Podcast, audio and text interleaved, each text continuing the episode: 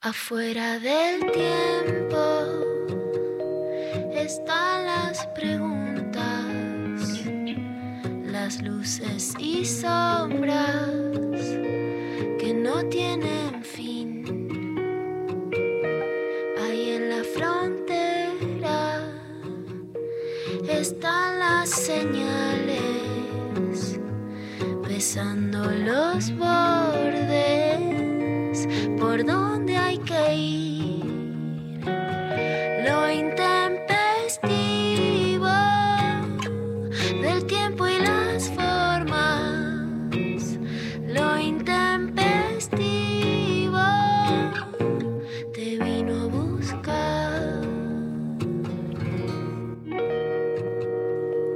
nerviosa me pone la grieta de hoy. Pero me hace mal. No puedo empezar diciendo otra cosa. Porque dije, ay, a ver, hoy. Dije, no, ¿cómo hago? Daño, hace daño. La de hoy es tremenda. Qué garrón. Dije, no puede ser. Es como elegir un hijo favorito. ¿Ah? ¿A quién crees más? ¿A mamá o a papá? ¿Cómo anda? No, la Lula, Vero. ¿Cómo va? estás? ¿Cómo va? Qué difícil, ¿eh? Sí. sí. Para Luque Luciana, vos no la conocés, Vero.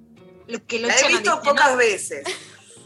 no se elige entre pizza pasta, no se elige entre pizza pasta, pizza e pasta. Muy difícil, muy difícil. Ahora que sacaste esta cosa, Tana, quería comentar que se supone que la pizza sale de Nápoles, se supone, y con las pastas hay eh, como una, una polémica, porque también dicen que es italiana, pero hay algunos que dicen que son chinos. Y justo ayer estaba repitiendo la serie de Los Sopranos y veía una parte en la cual el hijo de Tony Soprano le dice, no, pero no son chinos. Indignado, Tony Soprano le dice, ¿por qué los chinos van a hacer algo que no se puede comer con palitos? ¿Entendés? ¿Ma qué Los chino? videos ¿Ma son italianos. ¿Ma qué chino?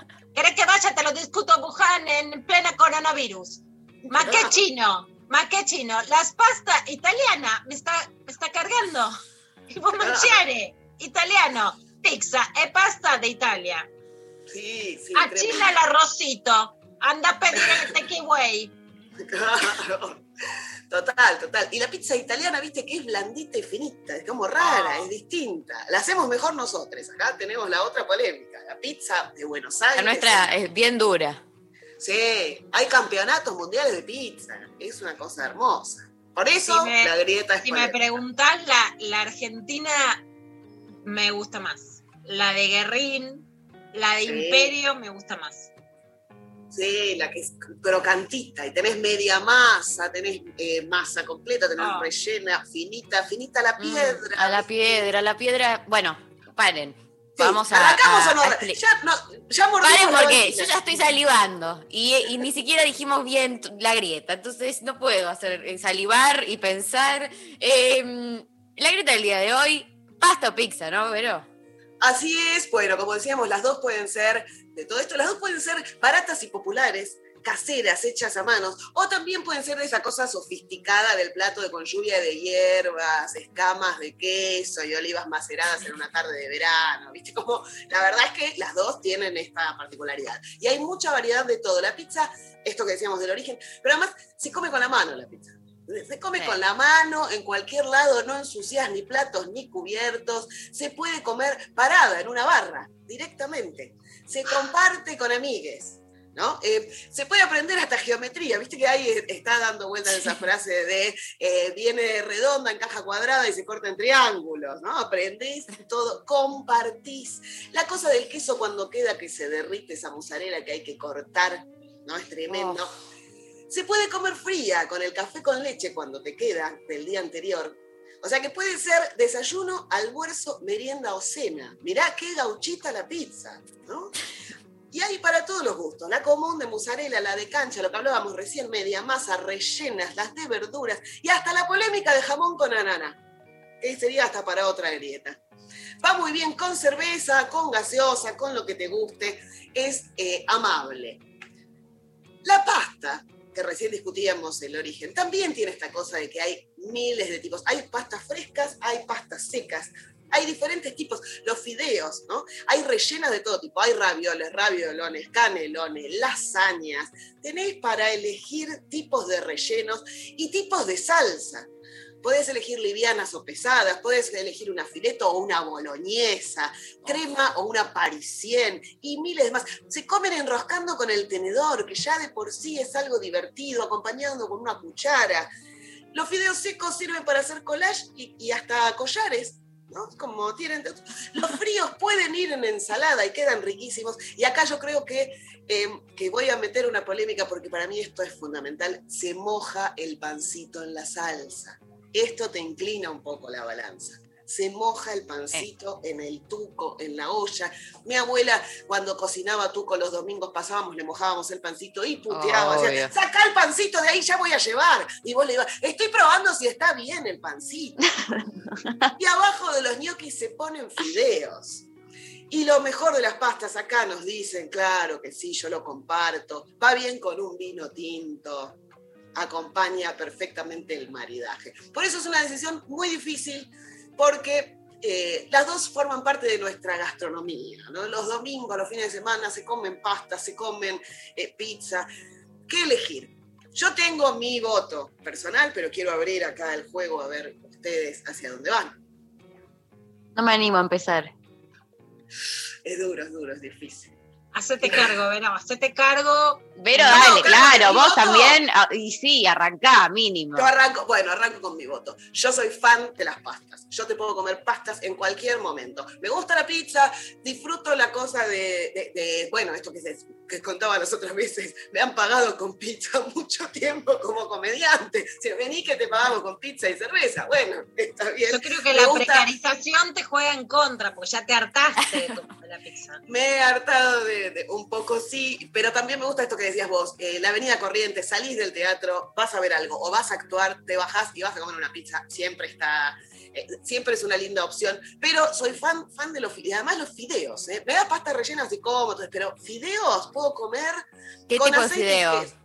Cualquiera, cualquiera. La verdad es que cualquiera. Me gustan los fideos en ensalada y me gustan con aceite y queso nomás. Y si no, una salsa de crema, una salsa de hongos, una parisien. Me gustan más las blancas que las de tomate, pero también Con brócoli. Con brócoli me encantan. Oh. Saltaditos, los largos, saltaditos con ajo y brócoli. Un espectáculo. El otro día hice unos negros que vienen de tinta de calamar Sí, los secos, vi. salteados con brócoli. No sabes lo que quedan. Una belleza. Puedo comer todo el tiempo eh, fideos. Me acuerdo de con mi abuela que hacía esto, lo del tuco, y que, y que íbamos a hacer los ñoquis y los pasabas por un ralladorcito para que le quede la forma. Con lo cual, para mí, la pasta, yo te voy por la pasta. Fuertísimo.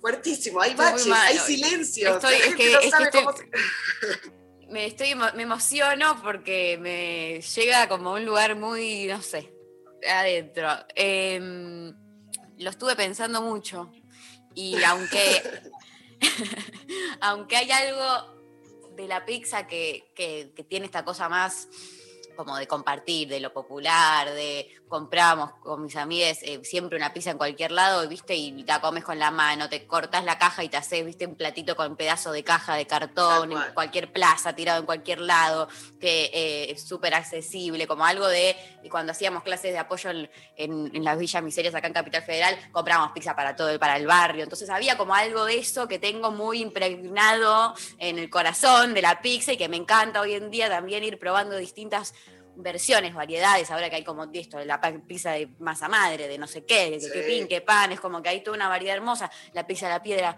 pero hay algo de la pasta que puede ser por mi familia tana que tengo también, aunque es una novedad esto, quizás no, no, no parece, pero ahí tengo todo, la mitad de la sangre va por ahí. Eh, y algo Apellido italiano. apellido Lates, con doble Mirá qué lindo.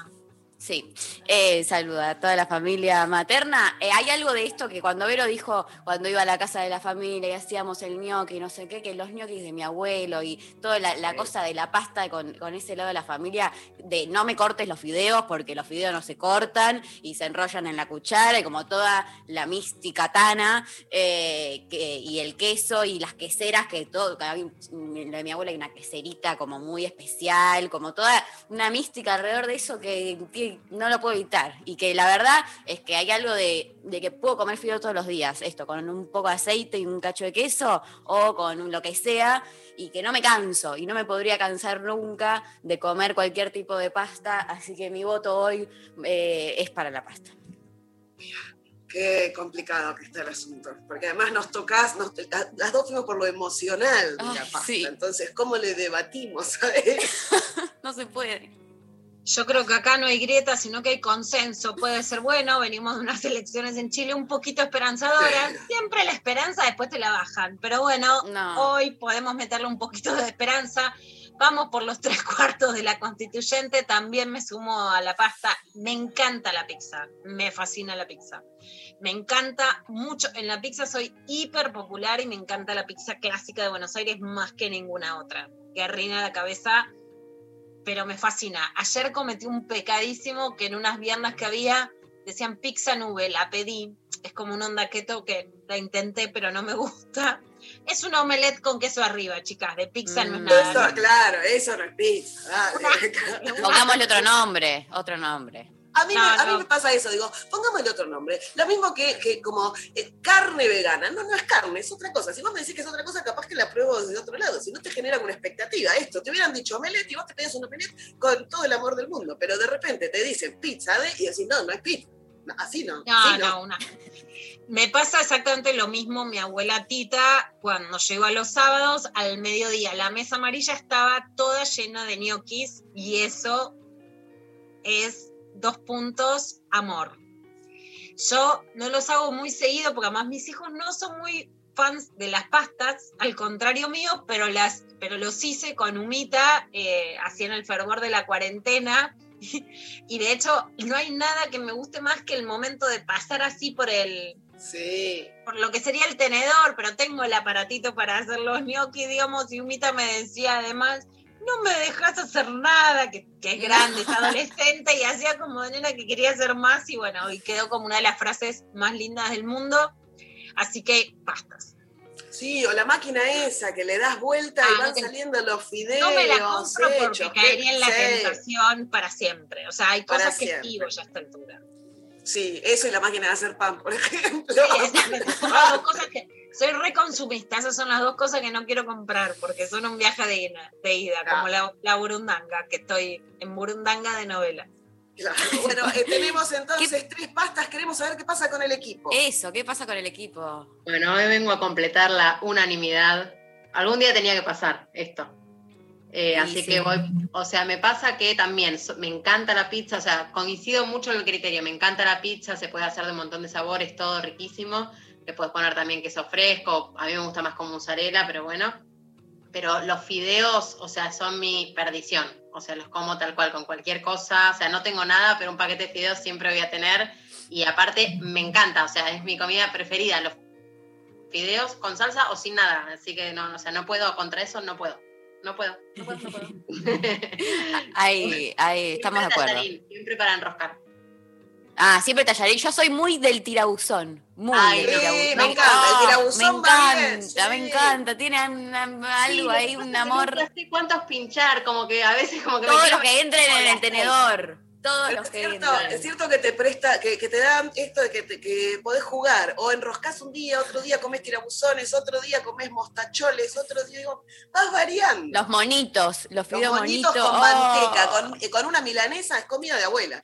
¿Cómo me gusta la milanesa con fideos? Por favor, es- Ah. me parece el mejor plato. En mi casa también hab- había mucho patty con fideos también, ¿no? Iba, Claro. salía todos los fines de semana. Acá eh, hay, mm, eh, Natalia nos manda, dice que Pablo que dice pizza de pasta, y me encanta el concepto, pizza de pasta, hermoso. Y, y bueno, Pablo, no, eh, un desertor. Eh, Pablo, un desertor, el hereje del grupo, que manda, que vota pizza, la cara. Eh, pero bueno, no- nunca se puede estar 100% todo el equipo de acuerdo. Es la primera vez que nos acercamos tanto, me parece. Eh, bueno, el eh, voto de Pablo está dentro de mi voto, o sea, Pa- yo no, no, basta con esa chantada, Sophie Cornell, de robarle votos a la gente. eh, cualquiera. Bueno, le pedimos eh, a, los oyentes, les oyentes, eh, que nos manden entonces eh, de qué lado de la grieta se posicionan, por favor. 11 39 39 88 88. Recuerden que recibimos sus audios argumentando por un lado o por el otro de la grieta. Si hay alguien que banque a Pablo González, por favor que se pronuncie, porque estamos todos tan del lado de la pasta que yo quiero escuchar a los del lado de la pizza, porque si no, esto es un afano. Así que por favor, pronúnciense y digan la pizza eh, por X razón. 11 39 39 88 88 y en arroba lo intempestivo. En las redes sociales vayan a votar, porque eh, yo ya estoy viendo la boca de urna, que se los vamos a decir Epa, después epa. de la canción. Y está polémico, está polémico. Así que vayan a votar. Dicho esto, con todo este entusiasmo, eh, así respiro, eh, ¿les parece que vayamos a escuchar un tema? Claro ¿Están de acuerdo? ¿Están todos de acuerdo? Bueno, muy bien. Nos vamos a escuchar este temón de Blondie Heart of Glass y volvemos con lo intempestivo de lunes, full vivas.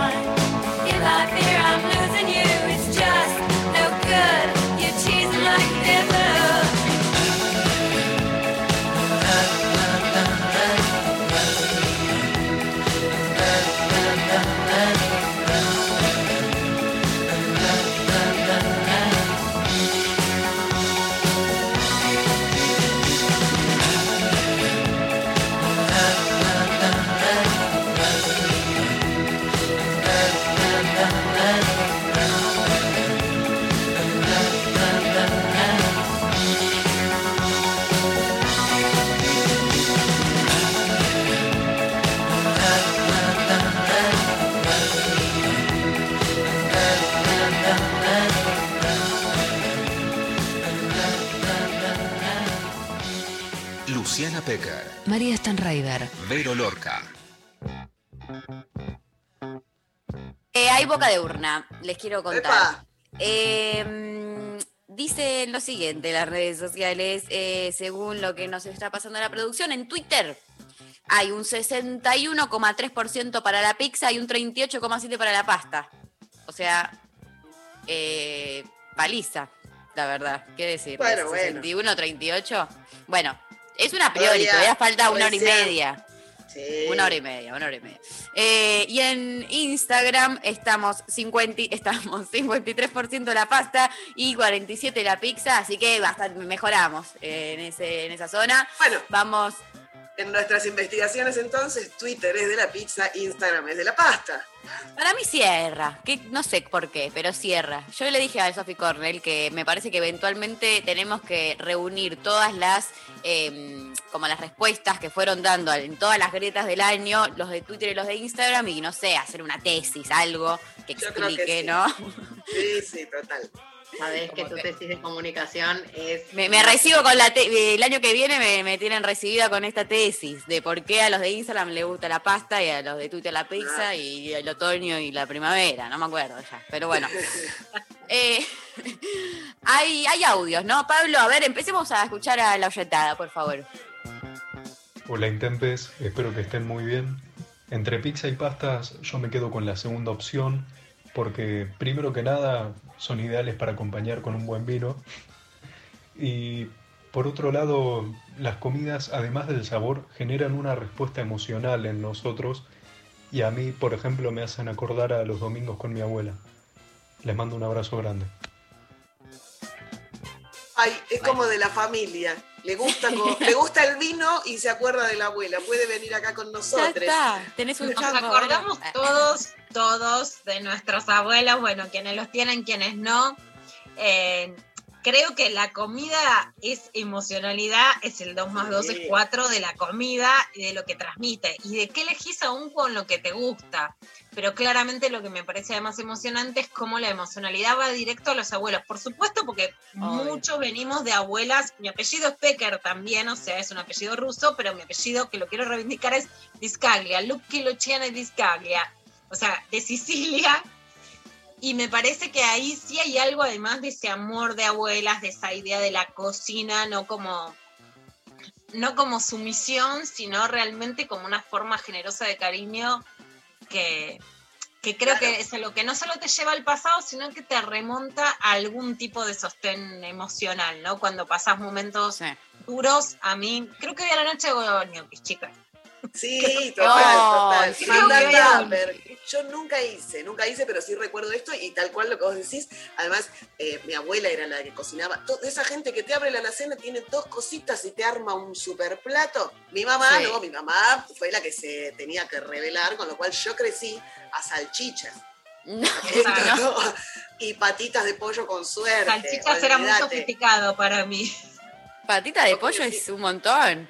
Sí, crecía eso y a jugos en cosas de plástico. Yo aprendí a cocinar porque por- por- para sobrevivir, para comer otra cosa. porque mi mamá no cocinaba, no cocía, no nada. No, Entonces cuando venía mi abuela era, ah, No, hay un fenómeno muy fuerte que es que la primera generación que se revela de mujeres independientes no cocina y se opone completamente a esas tareas. Las hijas de esas mujeres independientes, que lo padecimos, tratamos de encontrar un equilibrio. de encontrar un mix y reivindicamos más, hay algún lugar en donde en lo amoroso reivindicamos más a las abuelas. Eso hoy tiene muchas variantes, pues tienen la, la variante de una maternidad que es con más apego, con más lactancia. En algunos puntos vuelve a ser mucho más sumisa que la de mujeres independientes y hay que tener cuidado con la curva que estamos dando. Claro, vamos y venimos entre rebeldes eh, y no, es como que... Exacto, sí, sí. Y en otros sentidos, claramente se está buscando un mix en la revalorización de esa amorosidad. Este fin de semana, Pies Lapka lloró por su heladera vacía en PH. Y fuera de, que contaba algo de la crisis y, digamos, de que habla de cosas que también pueden pasar en sectores medios, pero yo creo que eso es una metáfora de mucho de lo que pasó en, en sectores medios, que es de un descuido en relación a, la alimentación muy fuerte y que esta revalorización de la cocina, de la comida, tiende a a tapar ese bache de que independencia era igual a agujero emocional y, y cocina. Claro. Tremendo. Mirá, Em, todo, mirá todo lo que se está abriendo a partir de pasta y pizza, de la grieta del un día de abanico, hoy. un Sí. abanico tremendo. Eh, escuchemos otro audio, por favor. Hola, Intempes, buen día. Te las resuelvo rápido porque no puedo decidir. Lo divido, hago otra grieta. Estación. Verano, pizza y birra. Invierno, pasta y vino tinto, ya. Y no me vuelvo loca. Esto parece el juego que hacían en un programa de Malena Pichot. ¿Qué preferís? No sé si lo vieron alguna vez. Es muy, es muy tirano. Es muy tirana la elección. Eh, el que preferís es siempre un juego tirano, porque siempre es elegir entre dos cosas muy difíciles. Elegir siempre es difícil porque sentís que algo estás perdiendo, por más que algo estés ganando. Totalmente. Total, total. Y banco Y mucho la separación. Sí. Total, total. Pero esto es algo que no suele pasar en política, elegir entre dos candidatos que te gustan.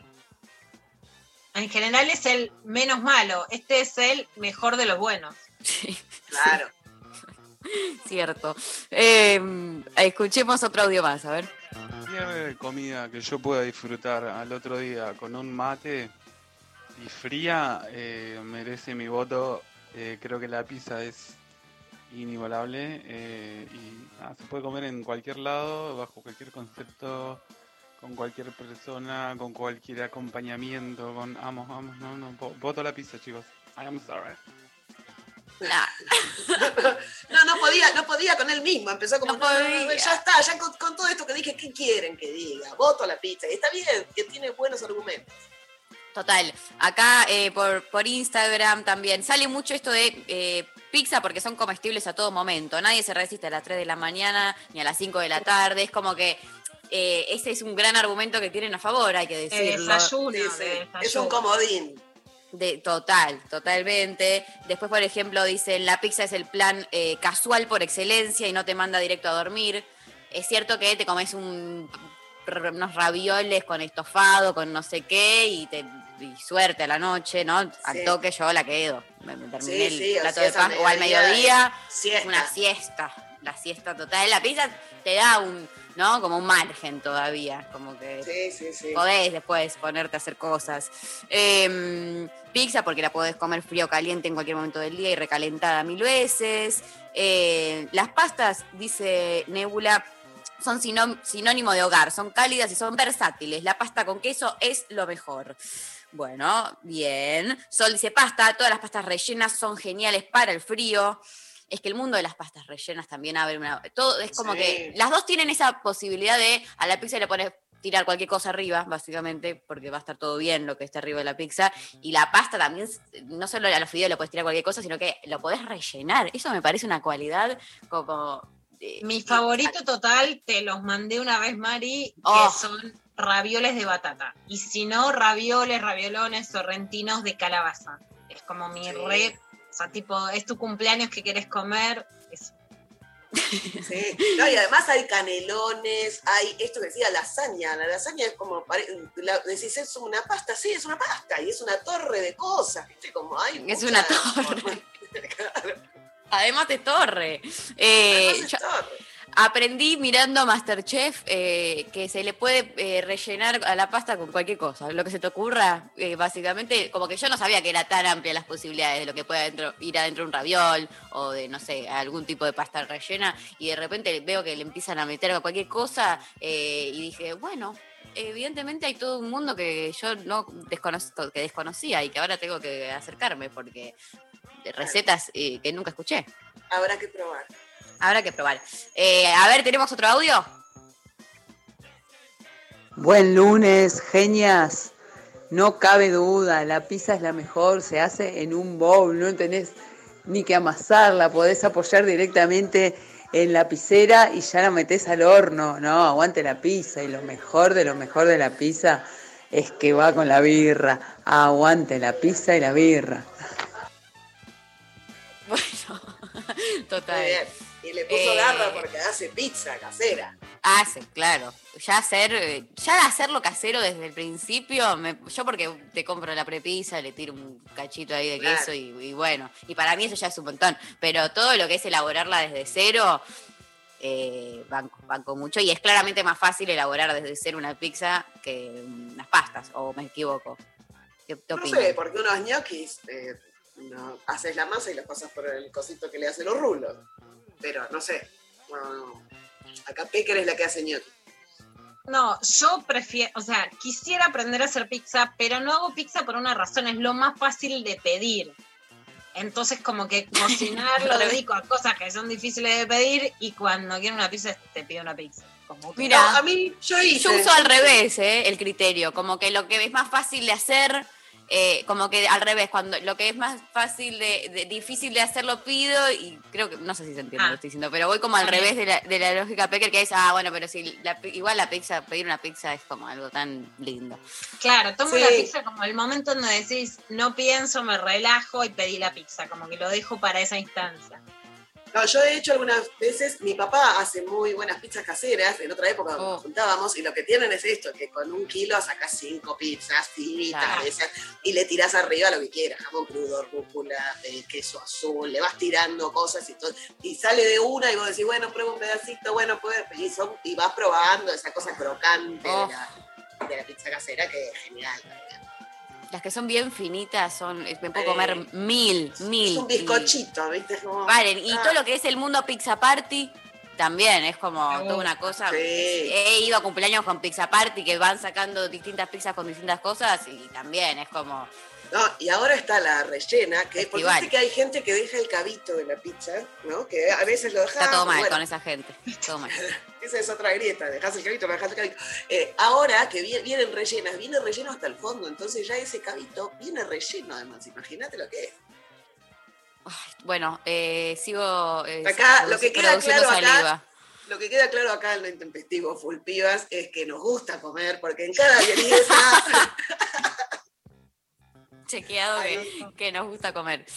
Bueno, vamos a escuchar un tema que aunque la comida sea riquísima y nos encante todo lo que implica la comida, en, el mundo y en el país pasan un montón de cosas que, bueno, hay que saber también. Hay que podemos fantasear con comida, eh, pero también hay que estar en la realidad súper informadas de la mano de Lula Pecker. Entonces vamos a escuchar un tema antes de ir a la clave de noticias.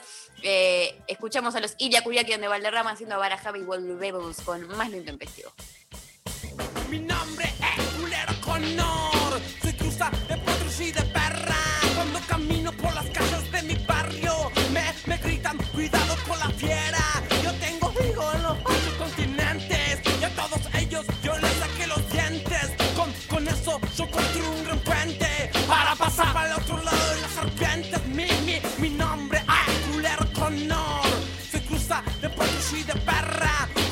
Camino por las calles de mi barrio, hago saber que mi ser es un calvario. Estoy alerta de lo que haces. Cuando te muevas es mejor que no te atrases. Soy grupo chaco,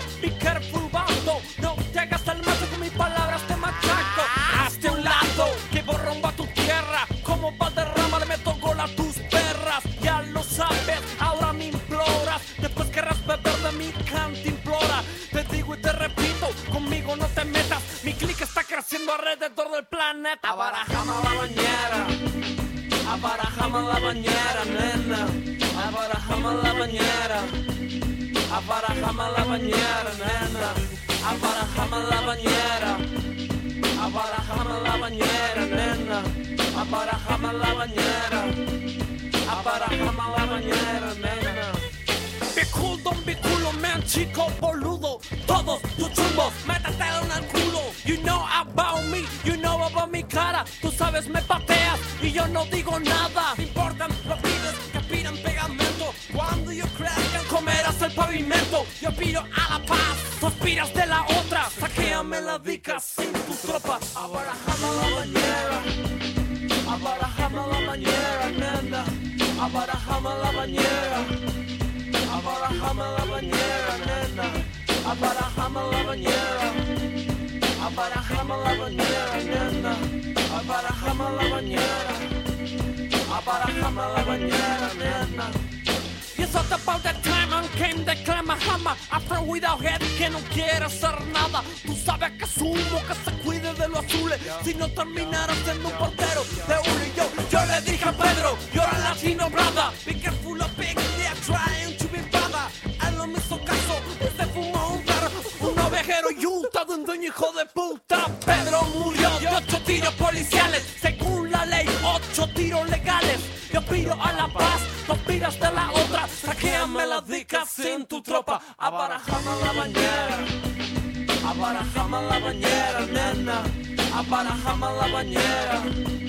Abarajame la bañera, nena. Abarajame la bañera.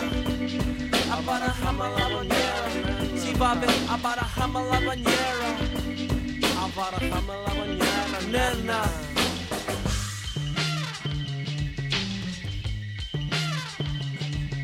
Yo aspiro a la paz, tú aspiras de la otra. Saquéame la dica sin tu tropa. Abarajame la bañera, abarajame la bañera, nena. Abarajame la bañera, abarajame la bañera, nena. Abarajame la bañera, abarajame la bañera, nena. Abarajame la bañera, abarajame la bañera, nena. I believe in Sudamérica. Luciana Pecker, María Stanraiver. Vero Lorca. Voces. Pensamientos. Plurales. Públicos. Federales. Escucha, a la escucha. Escucha. 93. 937. Nacional Rock. ¿Quiénes se tienen que vacunar contra la gripe? Personas de 65 años o más, personal de salud, embarazadas y puérperas, niñas y niños de 6 a 24 meses, personas de 2 a 64 años con problemas en su sistema inmunológico o enfermedades crónicas. La vacuna es gratuita en todos los vacunatorios del país. Más información en argentina.gov.ar barra salud barra vacunas barra antigripal o al 0800 222 1002. Argentina Unida.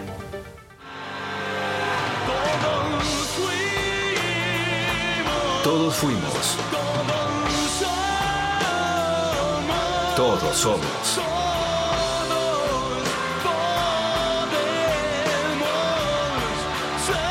Todos podemos ser.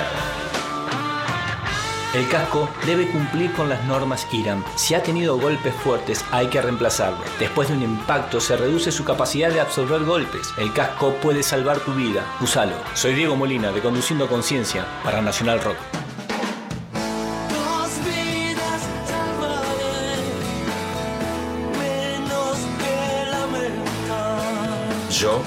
Me comprometo con la vida. Romeo y Julieta. Oh Julieta, amada mía, os lo ruego, abre tu ventana.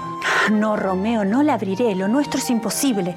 Además hace un frío terrible afuera. Julieta, mi bien, os lo suplico. La salud de nuestro amor depende de ello. Abre ya tu ventana. Oh, Romeo, qué pesado eres. ¿Por qué insistes tanto? Porque hay que mantener los ambientes ventilados. ¿Pero qué dices? Es que la pasión te ha vuelto loco. No, Julieta. La Organización Mundial de la Salud aconseja mantener las casas ventiladas de forma cruzada para evitar la transmisión del coronavirus. Oh, mi Romeo, que sople entonces la brisa fresca de nuestro amor. Sí, pero siempre con barbijo, alcohol en gel, distancia social y ambientes bien ventilados. Claro, es que la pandemia no terminó. Y que la segunda ola Se la lleve el viento. seguí cuidándote. Radio y Televisión Argentina. TELAM. Contenidos Públicos. Sociedad del Estado. Secretaría de Medios y Comunicación Pública. Argentina Unida. Argentina Presidencia.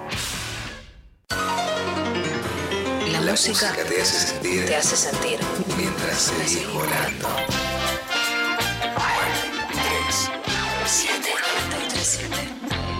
Nacional Rock. Los lunes a las 20, Maga, Tomás Rebor y el programa nacional que bajo ningún punto de vista merecemos, pero necesitamos. Maga. Lunes de 20 a 21 por 937 Nacional Rock. Hace la tuya. 937. Estamos en Twitter, arroba Nacional Rock 937. Luciana Pecker te la clava al ángulo. Saca del medio. Volvemos, ¿no? Estamos divino. Bueno, estamos entonces, eh, damos comienzo a la clava de noticias. Lula, contanos, ¿qué, qué onda? ¿Qué, qué onda? Bueno, primero y principal, que hubo elecciones en Chile. Esto es súper importante porque por sobre todas las cosas viene a canalizar la protesta social que empezó con las estudiantes secundarias que abrían eh, los molinetes del metro, que tiene como máximas representantes icónicas a las tesis con el Estado violador es un opresor, o sea, con un movimiento feminista muy fuerte, pero como todas las protestas sociales en América Latina, también muy caóticas, muy difíciles de canalizar en lo político. En este caso, en Chile hay resultados que son esperanzadores, hacia la reforma de la Constitución. Es muy difícil que esa protesta social, que es ahora también lo que está pasando en Colombia con un- una situación mucho más compleja, con violencia sexual, con un establishment más fuerte, con mayor represión, con paramilitares, con los medios, bueno, muy conservadores demonizando la protesta social, pero digamos, la gran pregunta hoy en América Latina es cómo canalizar que las elecciones no sean que si elegís un candidato que puede cambiar algo, sea derrotado por otras vías y que si hay protesta social se pueda canalizar a través de alguna vía, que va más allá de la política, pero que también sea política. Bueno, en Chile se hizo a través de esta constituyente. Es interesante que fueron elegidas muchas eh, mujeres y que hay algunos símbolos de optimismo. En este caso nos va a hablar Gerard Diger, que es de la Fundación Rosa Luxemburgo, es de la izquierda alemana, tiene una sede en Buenos Aires muy activa y muy interesante. Y eh, Alberto Acosta es un analista que, por ejemplo, escribe que hubo una derrota de la derecha tradicional en Chile. En un país tan conservador, esto es un dato importante, que es una muy buena noticia y que las cuentas en este sentido de qué es lo que puede pasar en esta constitución son optimistas. Pero sí hay que saber que después todos estos conservadores se van a unir en la convención para intentar frenar las reformas que se quieran hacer. Por sobre todas las cosas, recordemos que Chile, la educación es privada, la salud es inaccesible, la vivienda es inaccesible y está todavía el régimen privado de FJPs. O sea, es un país al lado nuestro, pero con retrasos neoliberales o con avances en reformas neoliberales que en la Argentina en los 90 e incluso en el macrismo se pudieron bloquear. Pero bueno, acá Gerard Dilger nos va a contar un poco el contexto de esta elección chilena. Hola, soy Gerardo Dilger de la Fundación Rosa Luxemburgo aquí en Buenos Aires. Estamos acompañando con gran emoción el maravilloso proceso de cambio democrático que se está dando en Chile. Estamos trabajando desde hace mucho tiempo con varios grupos del campo popular y de izquierdas, como el Partido Comunista, importante, reformista, con grupos que hacen parte del Frente Amplio, que sacó el 20% del voto popular en las últimas elecciones nacionales, y sobre todo con grupos más independientes que hacen parte de esa ola impresionante que eh, surgió con el visiblemente con este estallido social del 19. Grupos socioambientales, feministas, el movimiento feminista crucial en estos últimos años. Grupos de los pueblos originarios, grupos que se resisten al, al modelo de pensiones brutalmente privatizado en las últimas décadas. Gente que lucha por vivienda digna, trabajadoras del campo y del mar y muchos más.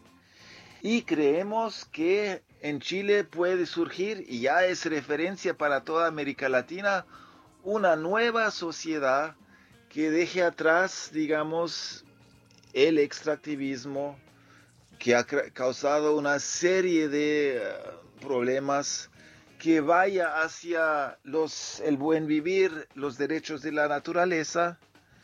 Y bueno, esto va a ser un proceso difícil, ah, pero estamos seguros que con la potencia del pueblo chileno se puede lograr. Bueno, la letra chica de la Constitución va a ser más difícil porque ahí la rosca va a terminar uniendo estos sectores de derecho conservadores más fragmentados. Pero la lectura más importante de Chile es optimista y es algún tipo de vehiculización de la protesta social a la política. El título de Infobae es Sorpresa en Chile, los independientes serán mayoría para escribir la nueva constitución. El título del país de España, los chilenos diríamos nosotras las chilenas también, y por sobre todo castigan a los partidos políticos en sus elecciones constituyentes. Así que buenas noticias en el sentido de Chile, más allá de que después haya mucho más para desgranar. Un tema central, y hablábamos hoy de pizza, pasta, ¿no? De el morfi. Bueno, es el aumento, más allá de la inflación en general, el aumento de los alimentos. Ahora la vamos a escuchar a Estefanía Pozo en el programa de Iván Jagroski preguntando y repreguntando al presidente Alberto Fernández. Son muy interesantes los tweets de Estefanía sobre el aumento de los alimentos sí es significativo que después de estos tweets tuvo que ponerle candado porque lo que dice es que cualquier mujer que tuitee de economía tiene tal nivel de troleo que que quienes ponemos el cuerpo sabemos que después es insostenible. Entonces, si ustedes quieren saber qué jode cuando habla una mujer, jode economía y jode cuando señalas las empresas de alimentos. A ver, ¿qué ponía Estefanía Pozo? ¿Por qué suben los precios de los alimentos? ¿Qué pasa con las empresas que los producen? La semana pasada, Arcor y Molinos Río de la Plata, dos de las principales, presentaron sus balances trimestrales ante la Comisión Nacional de Valores. En ambos casos registraron ganancias respecto del 2020 Arcor subieron 8,8% sus ventas entre enero y marzo de este año. Su resultado operativo desmejoró, pero la devaluación mejoró su resultado financiero. Ganaron 3.857 millones en el primer trimestre, un aumento positivo del 469% interanual. En 2020 ya habían registrado ganancias y por eso decidieron que distribuir dividendos por 2.650 millones entre sus accionistas. Molinos Río de la Plata bajaron 14,5% sus ventas, pero igual ganaron 1.180 millones en los primeros tres meses del año. ¿Qué quiere decir esto? Si ganan menos es que la gente compra menos, pero como aumentan más, ganan más. Entonces, la gente tiene menos posibilidades de morfi, pero aumentan los precios porque así se llevan más guita para sus bolsillos. Todo lo contrario de una economía popular. Esto le preguntaba a Estefanía Pozo Alberto Fernández y esto decía el presidente. ¿Le preocupa el aumento de los precios, presidente? Mucho, mucho. Y vengo decidido a, atacar ese tema. ¿Cómo? ¿De qué manera? Porque es inexplicable. Me preocupa mucho porque es inexplicable. Francamente lo digo. ¿eh? Porque eh, sinceramente no hay ninguna razón más que el aumento del consumo para explicar esos aumentos que se dieron en marzo y en abril. O sea, está mirando a las empresas. En esto, en esto entiendo que está mirando a las empresas viviendo una puja distributiva, quién se queda con la ganancia y la verdad es que algunos están apurando su ganancia y algunos están realmente perjudicando mucho a la gente. Y mi obligación es con los ciudadanos, con el que vive de un sueldo. Y la verdad es que he visto con mucha preocupación lo que pasó en marzo y con mucha preocupación lo que pasó en abril. Y no estoy dispuesto a quedarme de brazos cruzados. No han sido, no ha sido la causa de los, de, los, de la mayor inflación eh, ni la presión salarial, eh, ni el aumento de tarifas, que no existió tampoco, ni un aumento enorme significativo de los combustibles.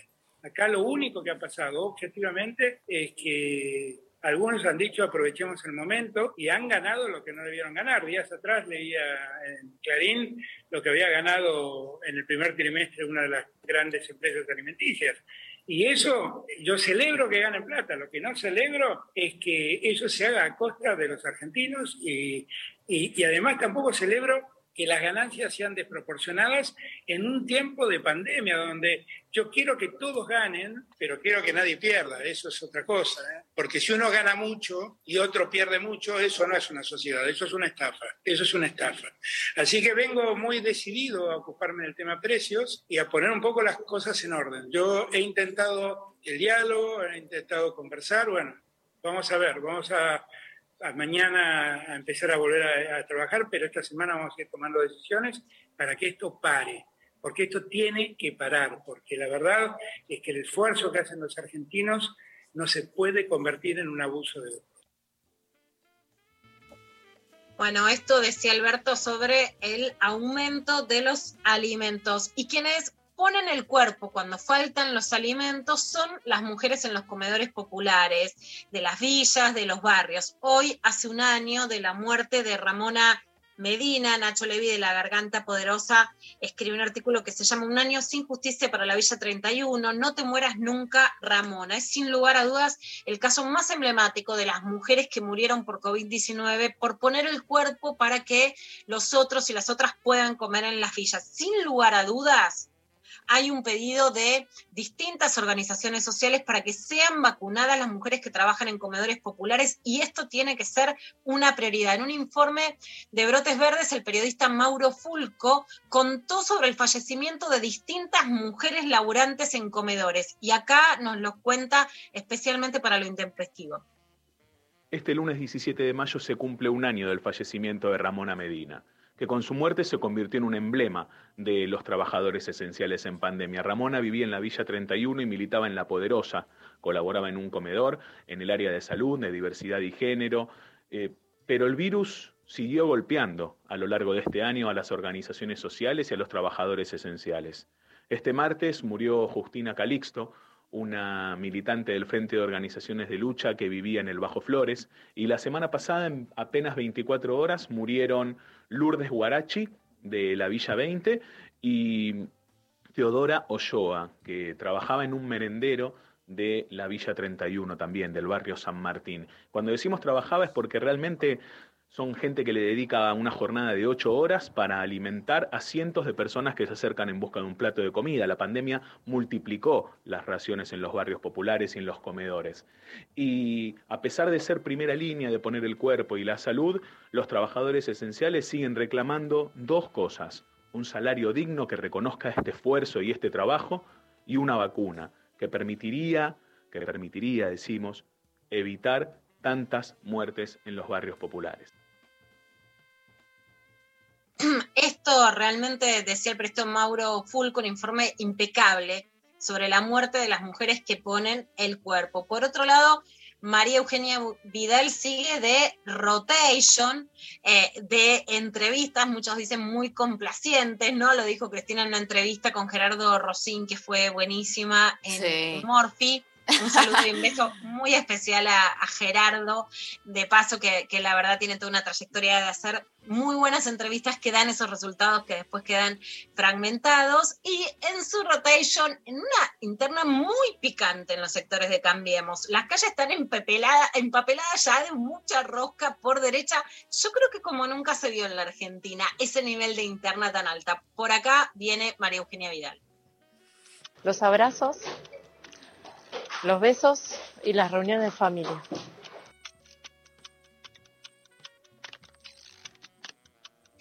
Me voy con Gabriela a donde ella quiera. Buena, eh, la política exterior, volver a la Argentina al mundo. Mala, todas las que él consideró autocrítica en su libro. Buena, que bajamos un 30% los homicidios, hubo menos muertes durante nuestro gobierno y la mortalidad infantil más baja de la historia. Mala, el conflicto docente 2018, que nos dio un año de mucha incertidumbre para chicos y maestros. Ojalá me imaginen los argentinos. Hernán Lacunza, en Economía, Carolina Stanley, en Desarrollo Social, Fernán Quiroz en salud. Oh. este era un ping-pong, iba diciendo, hay algo que asume Vidal de la autocrítica, ¿no? Hay, por lo menos, más allá de que pueda ser figurada, aunque sea echándole la culpa al otro, lo malo es el conflicto que me hicieron los demás, si no, sí, sí, yo eso podría ser, pero al margen de eso y que las entrevistas son complacientes, bueno, juega una carrera presidencial entre moderados y ahora halcones liberales que entraron además a Cambiemos, ¿no? Gerardo Morales también con Pica, que está en contra de que Horacio Rodríguez Larreta haya judicializado la asistencia o la presencialidad o no de las clases. Van a haber afiches en la ciudad, por ejemplo, con la cara de Cristian Ritondo diciendo mejor legislador, todo eso es rosca, todo eso es rosca y a ver qué sectores ganan, ¿no? Eh, Carolina Stanley es del gobierno de la ciudad, pero ocupa el cargo que ella ocupó cuando fue la ministra de Desarrollo Social de la ciudad de Buenos Aires, es como su continuidad, pone a Quirós, que es del gabinete de la reta, ahí un poco entre la reta y ella están jugando quién de los dos queda del sector de los moderados. Los otros vienen todavía más picantes. Y si quieren la pica en esa grieta, en la grieta de Cambiemos, es Vidal y Larreta, que entre ellos ha sido siempre una interna histórica, pero que hoy parecen, no, no, necesariamente aliados, pero parecen representar a ese sector moderado, con Patricia Bullrich, con Fernando Iglesias, Wolf y Brandoni, que ahí te suben, te suben el pimentón a la interna. A ver qué están diciendo en un spot. Quieren cambiar la ley del Ministerio Público Fiscal. Quieren impunidad para el kirchnerismo. No lo vamos a permitir de ninguna manera. La gente no se va a dejar llevar por delante. Vamos a ganar. Vamos a ganar. Ay, no había escuchado esto. Bueno, ahí van con toda. Y para no salirnos en la mesa de Juanita Viale, insultaron a Axel Kicillof, el gobernador de la provincia de Buenos Aires, una mesa muy plural, José Luis Espert y Gabriel Levinas. En cambio acá, Kicillof, un bolchevique que debería pertenecer, es un museo directamente, decide la política. No, yo sanitaria. fui bolchevique, ese es un pelotudo, perdóname que lo diga de una manera. No, no, no, y realmente, es Te quiero lo que fueron los bolcheviques, fuimos eh, otra cosa. para hacer- para. Bueno, bolchevique, es un lenguaje pero increíble, ¿no? Yo digo, ¿dónde están los bolcheviques? ¿Qué pasó con la, con el- la revolución del 17 que acá no nos enteramos? ¿Dónde está la Plaza Roja? ¿Qué está pasando? No nos enteramos de algo. No nos enteramos. Nos quedamos afuera, no nos invitaron. ¿Qué pasa con Miriam Bregman que está volteando las fábricas en la Argentina y no nos enteramos? Bueno, hay un análisis, Mari, que fue súper interesante de Pablo Stefanoni cuando lo pudimos entrevistar por su libro sobre la nueva derecha, que dice, es un anticomunismo sin comunismo, porque ¿dónde está el Claro. comunismo y los bolcheviques que están disputando? Bueno, ese cortecito de lo intempestivo lo pasaron con un análisis de lo que está pasando en Sobredosis de TV, super fans con Elizabeth Bernacci y Juan Di Natale, así que vamos a recuperar lo que muchos oyentes y oyentas vieron, o a lo mejor se lo perdieron en Sobredosis de TV, de ese pedacito también de la entrevista que le hicimos acá a Pablo Stefanoni. que de moda hoy en las extremas derechas, que es bastante paradojal porque es un discurso anticomunista sin comunismo, ¿no? ¿Sabes lo que es el kirchnerismo? Hoy es el, el buró soviético de la Unión Soviética cuando explotó Chernobyl. No hay comunismo, o sea, es un discurso donde solo hay un polo y entonces el comunismo es cualquier cosa. El kirchnerismo lleva un hombre del PC como candidato. Un hombre que tiene sus orígenes en el Partido Comunista. Bueno, lo escuchábamos en el informe a Pablo Stefanoni en lo intempestivo hablando de este anticomunismo sin comunismo. Hay que ser, es como una grieta sin que tengas del otro lado nada, porque Claro. digamos, hubo comunismo, pero ahora tu abuelo lo sabe, Vero. ¿no? Claro que Pero sí. ahora, ¿quién jugando al comunismo? ¿Quién es realmente ese enemigo que parece inventado por, por, un Rocky totalmente inventado? Era Pichetto, el candidato a vicepresidente de Mauricio Macri en las últimas elecciones, y Florencia Arieto. Pero Lilita, para no fallarnos, dice, primero dijo que nos querían envenenar con la Sputnik y puso una demanda. Después dijo que ella no había dicho nada contra la Sputnik. Y ahora dice que le tocó el turno, pero que no se quiso vacunar porque con la Sputnik no. Así que anticomunismo sin comunismo, vacunas, pero sin vacunadas. Ahí vamos. Quiero decirle a toda la sociedad que ya cumplí mi acto de protesta contra, contra los, los atentados al orden democrático y las persecuciones de Putin. Porque anteayer tuve turno, o ayer, porque no sé qué día vivo, y no me vacuné con la Sputnik. Así que espero ahora, como tengo 64 y tantas enfermedades, que la próxima sea una proveniente de un país democrático y ahí ya me voy a vacunar. Pero espera, vos tenías turno con la Sputnik y dejaste pasar el turno, entonces no estás vacunada. Obvio. No, no estoy vacunada. Me tocó el turno de la Sputnik y dije no. ¿Por qué? En acto de protesta contra la persecución de, de Putin contra los opositores y Ah. por los envenenamientos que produce en todo el mundo. Bueno, ahí Bueno, estamos. eh, Bueno, clarísimo. lo que tiene, claro, súper claro, dijo, no sé en qué día vivo, ni en el mundo en el que estoy viviendo, claramente. Hasta acá llegamos. No, no, ¿Qué día vivo? No, no sé. No sabemos. Bueno, muy bien, nos vamos a la pausa entonces escuchando a Soda Stereo haciendo Zoom y volvemos con más de Intempestivo.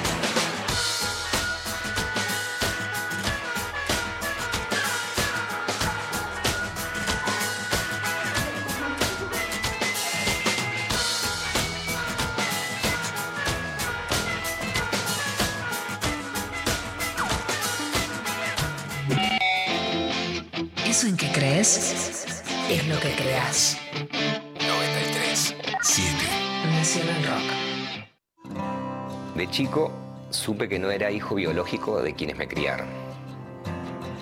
Durante años no hice nada con eso. Ya de grande, Vanina, mi compañera, me dijo que podía ser hijo de desaparecidos. Pero algo me frenaba. La culpa, el miedo. Luego nacieron mis hijas y pensé que no podía dejarles algo como esto sin resolver. Y me animé a dar el paso.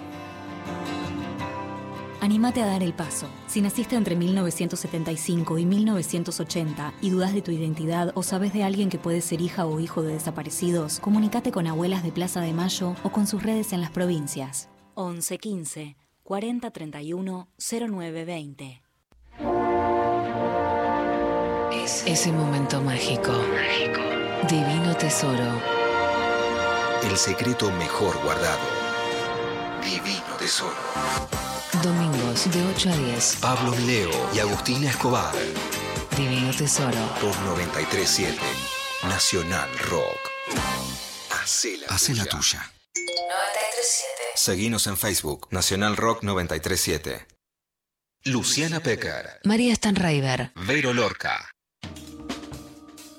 No, muy bien. Eh, estamos eh, al aire, seguimos Sí. con más lo intempestivo y ya ahí está Laura. Lula, bueno, presentaros mejor vos.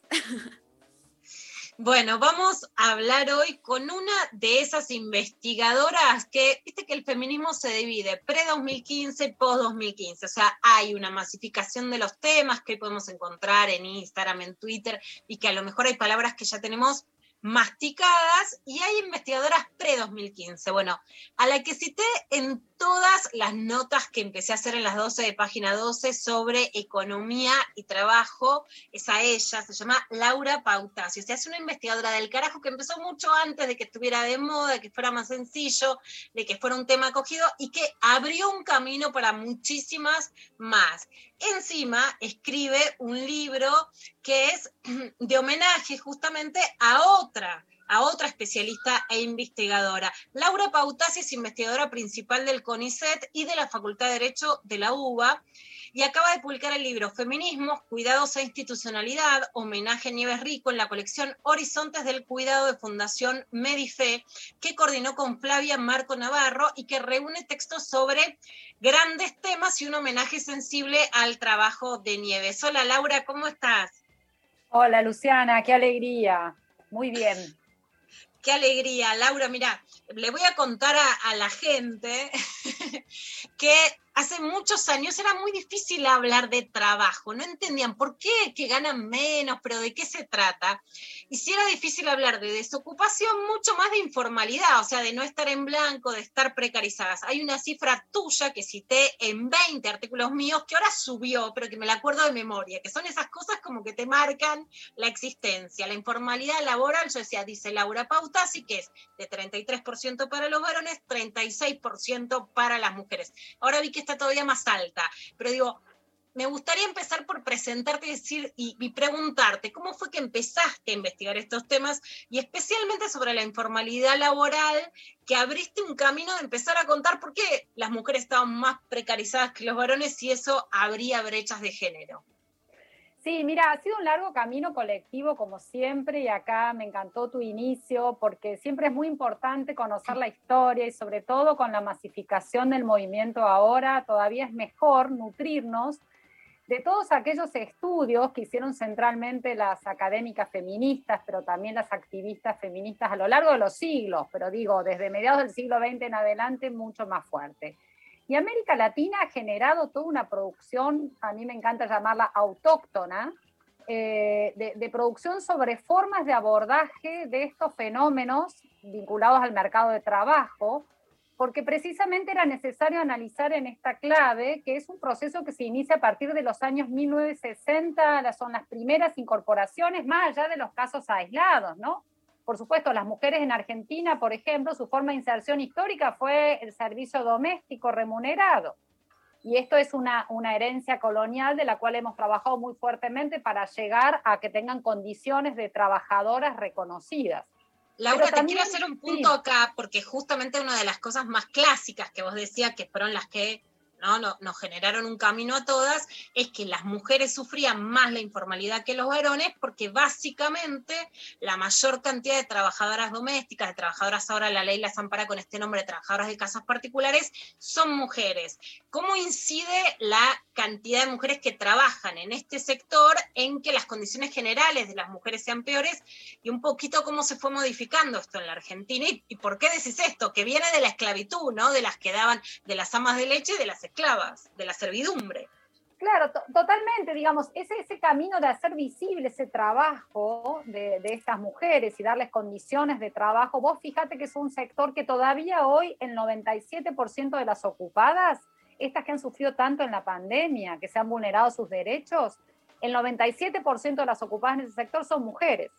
Y en el 2013 se avanzó con la ley de casas particulares, sin embargo, solamente un 25% están registrados. O sea, hay un 75% de informalidad laboral, de acuerdo a datos del Ministerio de Trabajo, que está mostrando que a pesar de tener la norma, de haberse reconocido sus trabajos, de ser un trabajo hiperesencial, y vimos imágenes dramáticas eh, de, de la esencialidad porque los, los sectores y los hogares entraron en crisis faltando esta trabajadora de casas particulares, sin embargo todavía no están protegidas a partir de un contrato de trabajo protegido. Entonces decía, en el servicio doméstico siempre las mujeres trabajaron, las mujeres en el magisterio fue la primera forma de inserción laboral y luego también en el sector salud, pero como auxiliares. Todo ese camino de avance en la educación y en el reconocimiento laboral fue central en América Latina. Y a partir de allí, los estudios con perspectiva de género. ¿Qué, implica eso? Nega, no, precisamente hacer visible de que no hay neutralidad en el mercado de trabajo, que no hay neutralidad en ningún orden de la vida. Entonces, cómo se incorporaban mujeres y varones era muy distinto. Y eso era necesario hacerlo visible.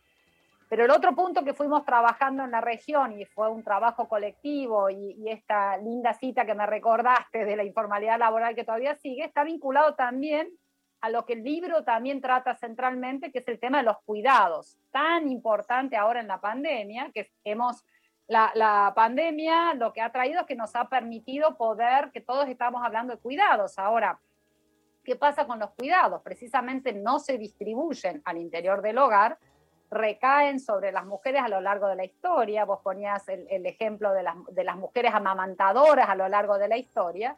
Eso se ha revertido bastante poco, entonces hay un exceso de concentración de trabajo remunerado y no remunerado en las mujeres, o sea, con los cuidados, pero que eso va a impactar en su trayectoria laboral. Entonces, ese fue el segundo camino que usamos en la región en términos de estudios, de mostrar evidencia empírica. Cuando decimos evidencia empírica es mostrar los datos. ¿Por qué? Porque si no parece que es una exageración, parece que exageramos en estas lógicas. Si total no se ve, entonces no se cuenta. Estas son grandes de las máximas que también se utilizan en los temas de violencias de género.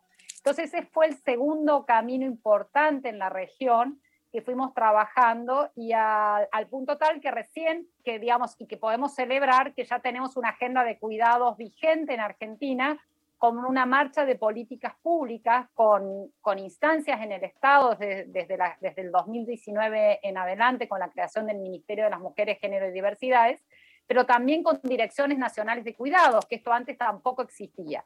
Entonces Laura, creo que todo ese avance ha sido muy importante. En América Latina solo había un programa de cuidados en Uruguay y en Costa Rica. Este año se tendría que debatir la ley de cuidados por parte de la iniciativa del Ministerio de Mujeres.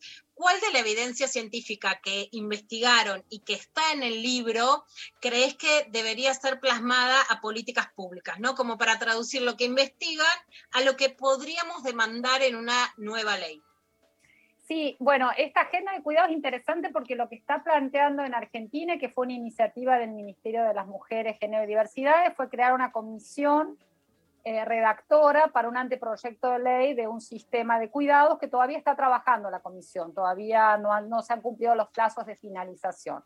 La idea sí hubo en la región y el libro recupera la historia de Uruguay, recupera la historia también de Costa Rica, recupera mucho los debates en pandemias, porque ese es un tema que necesariamente tenemos que estar pensando ya en una agenda, todavía estamos en pandemia, pero una agenda post pandemia, que lejos de la nueva normalidad, y hay muchos artículos del libro muy interesantes que cuestionan ese concepto de normalidad. A ver, todas las situaciones que hoy están exacerbadas estaban previamente y estaban además eh, advertidas, documentadas, eh, puestas en discusión desde las perspectivas de género. Entonces, en ese escenario, en muchos de los, de los argumentos, porque la experiencia pionera de, de, Uruguay también lo que nos confronta, que del cambio de gestión, Uruguay diseñó, y para quienes no sepan, a partir del año 2010 fue un paso muy importante de, Uruguay, porque reconoció que el cuidado no solamente es un trabajo, que es lo que hacemos visible, que es un trabajo no remunerado centralmente en el hogar a cargo de las mujeres, sino que también es un derecho humano. Y ese derecho humano implica responsabilidades estatales. Entonces Uruguay, en su momento, a partir del año 2010, el Ministerio, el MIDES, que era el Ministerio de Desarrollo Social, en el marco del Frente, en la gestión de- del presidente Mujica, diseñó y comenzó las bases de un sistema nacional de cuidados, que fue un proceso participativo muy interesante.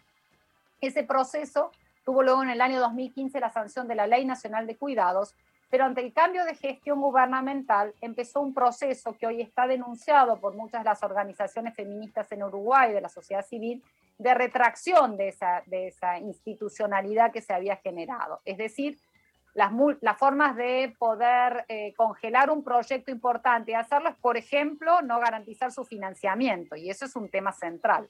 Por eso es que estamos avanzando en etiquetas de género para los presupuestos, para garantizar y dejar anclados lo- los procesos.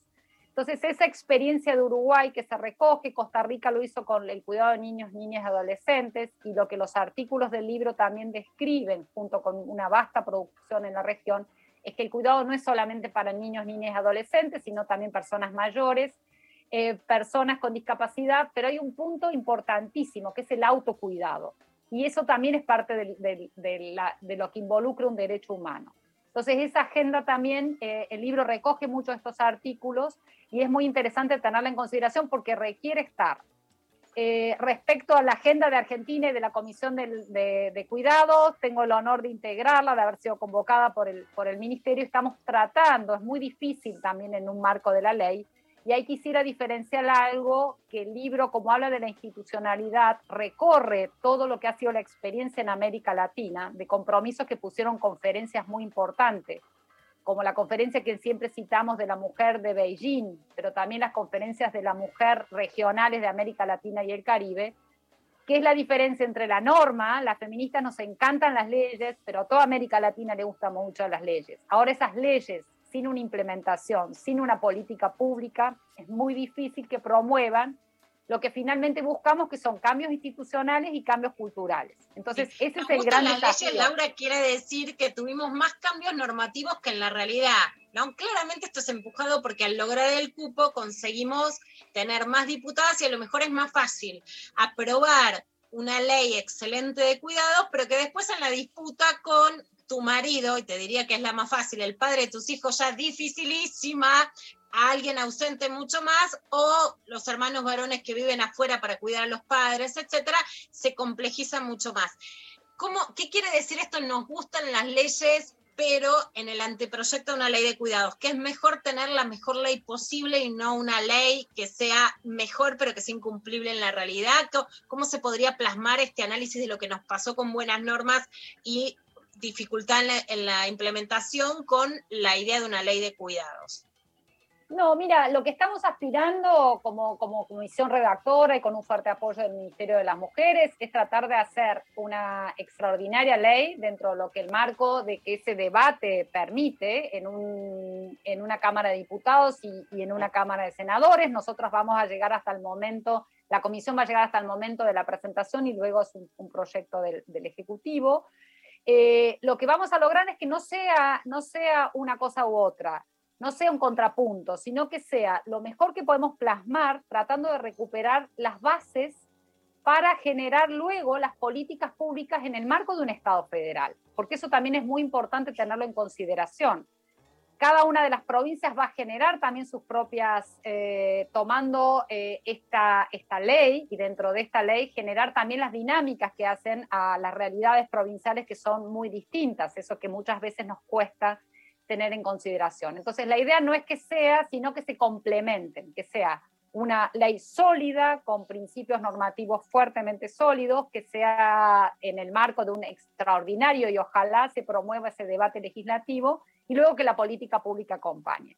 Y lo, un- lo último que voy a decir... decís, no, no, se, no se conocen todavía y no se pueden anunciar puntos específicos de esta ley de cuidados. Pero se aprueben o no, avancen o no, ¿cuáles podrían ser los proyectos para que la gente los entienda? Recuerdo los nudos, se llaman así, en eh, Costa Rica, que por ejemplo me contaban que, bueno, más allá de ir a la escuela, había un lugar donde, por ejemplo, las niñas las podían peinar. Me pareció maravilloso, ¿no? Porque la mamá que trabajamos decimos, uy, mi hija va a ir menos peinada a la escuela que la, que la otra, que la mamá la, la acompaña y no trabaja a lo mejor, ¿no? O el sistema público de cuidados que paga cuidadores para mamás y papás que tienen hijos e hijas con discapacidad y que no llegan a trabajar o realizar su vida en pandemia, están asfixiados, me, están llegando mensajes desgarradores de las mamás cuidadoras de, de hijos e hijas con discapacidad en estos días. ¿Cuáles podrían ser los puntos a discutir? Más allá no estamos prometiendo que se aprueben. No, los puntos son muchos y los estamos discutiendo y tratando de incorporar. Por ejemplo, la, la discusión con las personas con discapacidad. La comisión ha tenido la posibilidad de escuchar a, a muchos de, y, y a- se ha convocado, también el ministerio está convocando a los parlamentos de cuidados donde se está discutiendo regionalmente las problemáticas de cuidado. Pero, por ejemplo, un tema muy importante es conocer la especificidad y las demandas de las personas con discapacidad, porque es muy importante y muy interesante que no solamente demandan, y eso es lo importante de considerarlo como un derecho humano, porque es de cada persona, pero cada persona en su potestad de cuidar, de ser cuidado y del autocuidado. Entonces, las personas con discapacidad están poniendo una discusión muy interesante diciendo nosotras no debemos, o nosotres, pero nosotras, cuando digo nosotras, las personas con discapacidad, no debemos ser siempre el objeto de ser cuidadas, sino que somos sujetos activos y demandamos poder cuidar. Probablemente necesitemos algún apoyo de acuerdo al tipo de discapacidad, pero queremos ser sujetos activos de nuestro cuidado, pero también decidir cómo somos cuidadas. Y eso es un debate maravilloso, extraordinario, que antes no estaba tan claramente puesto en agenda. Lo mismo las personas mayores. En el año 2015 eso fue muy interesante. A nivel del sistema interamericano se aprobó la Convención Interamericana de Protección de los Derechos Humanos de las personas adultas, un largo concepto. Y entre otras cosas nos invita, al igual que la Convención de Derechos del Niño en su momento dijo, bueno, no usen más el concepto de minoridad, usen niños, niñas y adolescentes. Y eso es súper importante para identificarlos en sus especificidades. En esta convención del 2015, primero que reconoce el derecho al cuidado y las prestaciones de cuidado y así en ese concepto, cuidados, pero además también como personas mayores, ya no adultos mayores, tercera edad, todos estos conceptos que siempre usamos. Y ahí también hay toda una especificidad muy interesante, porque la- los grados en los cuales se demandan cuidados y, y que dan cuidados son eh, muy diferentes. Ahora, lo que siempre es una regla que recaen en las mujeres.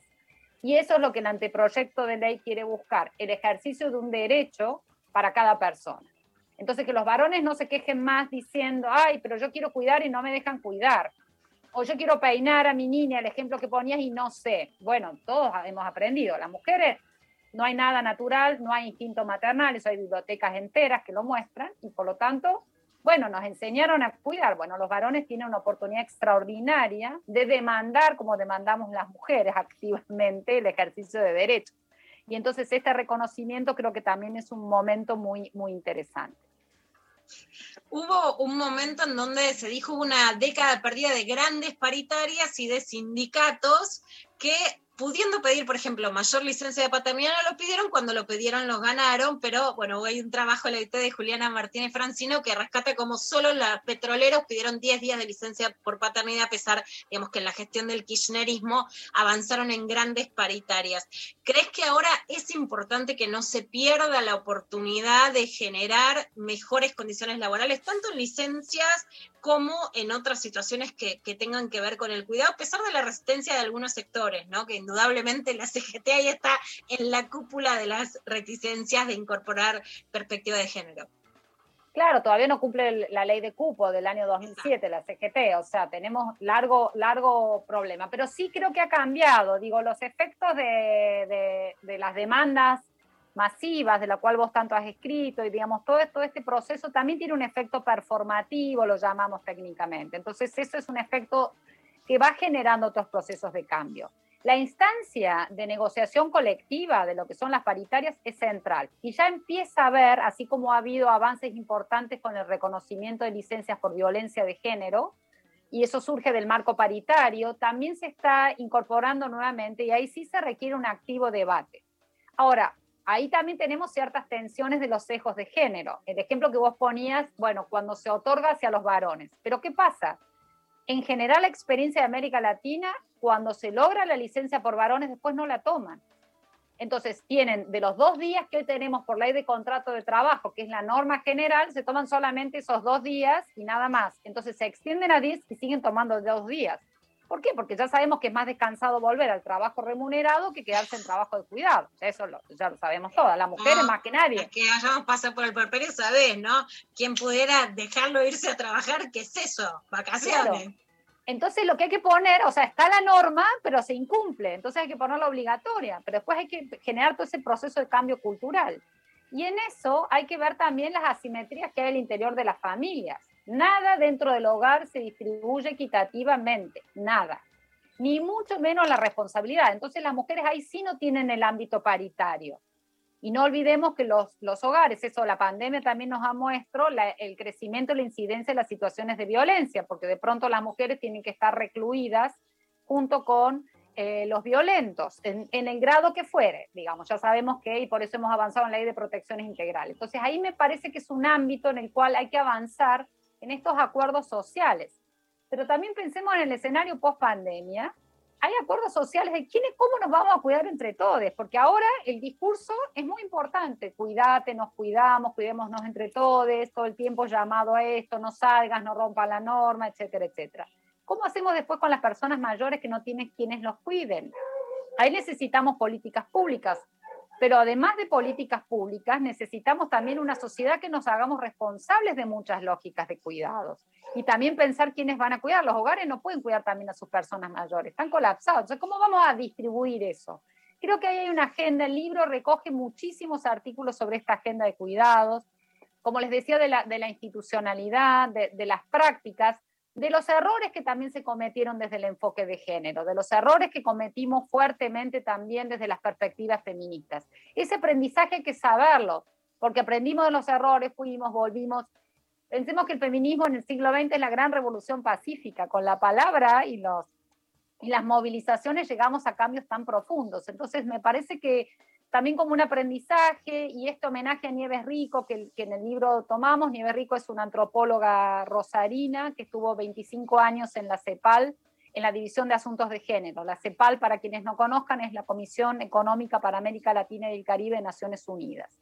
Y ella, como muchísimas otras feministas y mujeres que han estado con un compromiso feminista, no solamente con su capacidad técnica, que es inabarcable, excelente, sino con un compromiso feminista, lograron mover en esos organismos que luego asisten a los estados, que luego logran los compromisos en términos de los pactos y tratados internacionales, que eso después tiene un impacto interno en los debates internos de cada uno de los países, en el caso Argentina, país federal, en los gobiernos subnacionales, con ese compromiso lograron tener esa agenda con mirada feminista. Lo mismo es muy importante en las gestiones, y eso fue también en Argentina la transición democrática, y eso fue el retorno de muchas este, feministas que volvían del exilio y demás, lograron la agenda tan importante de la transición democrática que nos permitió llegar hasta las agendas tan maravillosas como las que podemos tener hoy.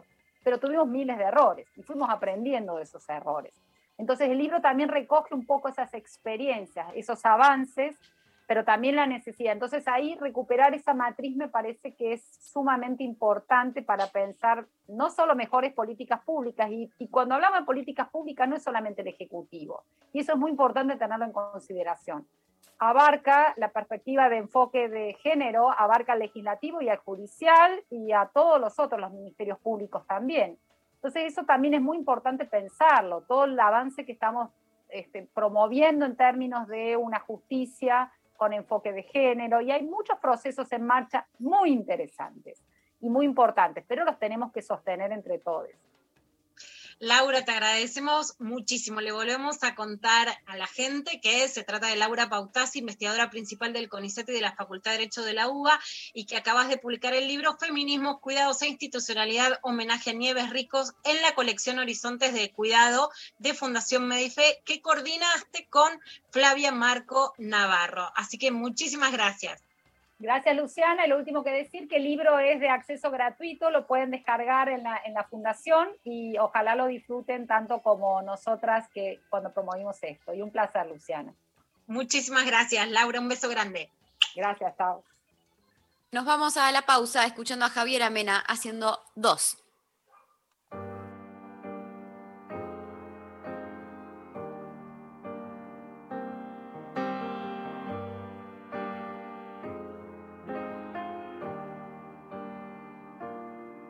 Mentira, te dije que no la quería, que era un solo beso, una simple fantasía. Y me inspira toda su filosofía. Cuando cae la noche acá, mis impulsos me dominan tantas horas pensando en ella. Los minutos se convierten en estrellas. Dime qué es lo que quieres tú. Acuéstate, apaga la luz.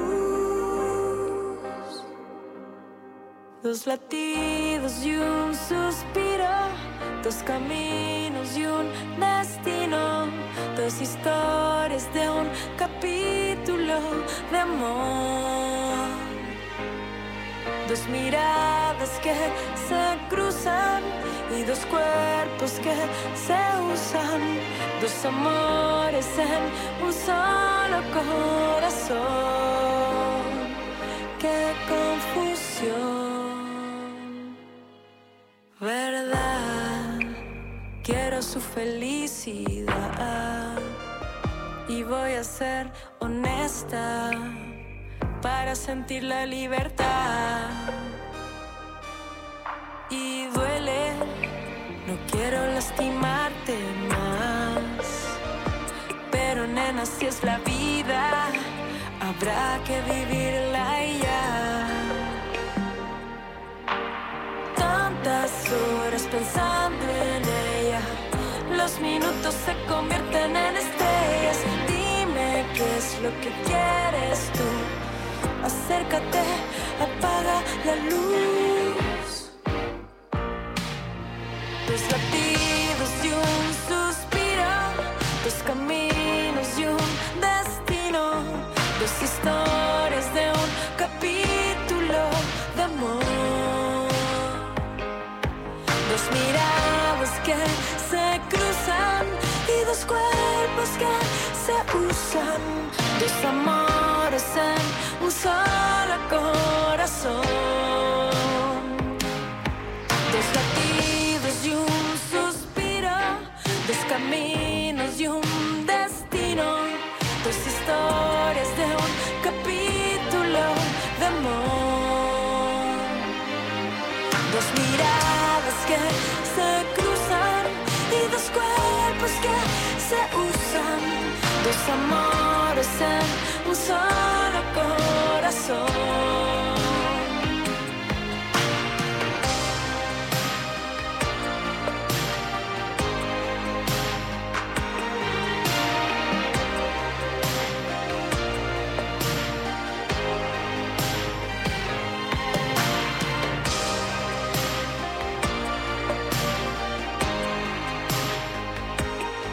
Dos amores en un solo corazón. Qué confusión.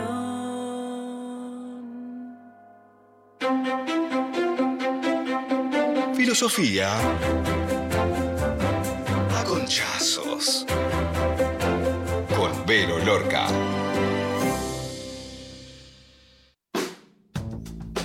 Bueno, y acá estamos con la filosofía conchazos del día de hoy, que entiendo que a Pecker eh, le va a gustar, porque tiene un libro dedicado al asunto.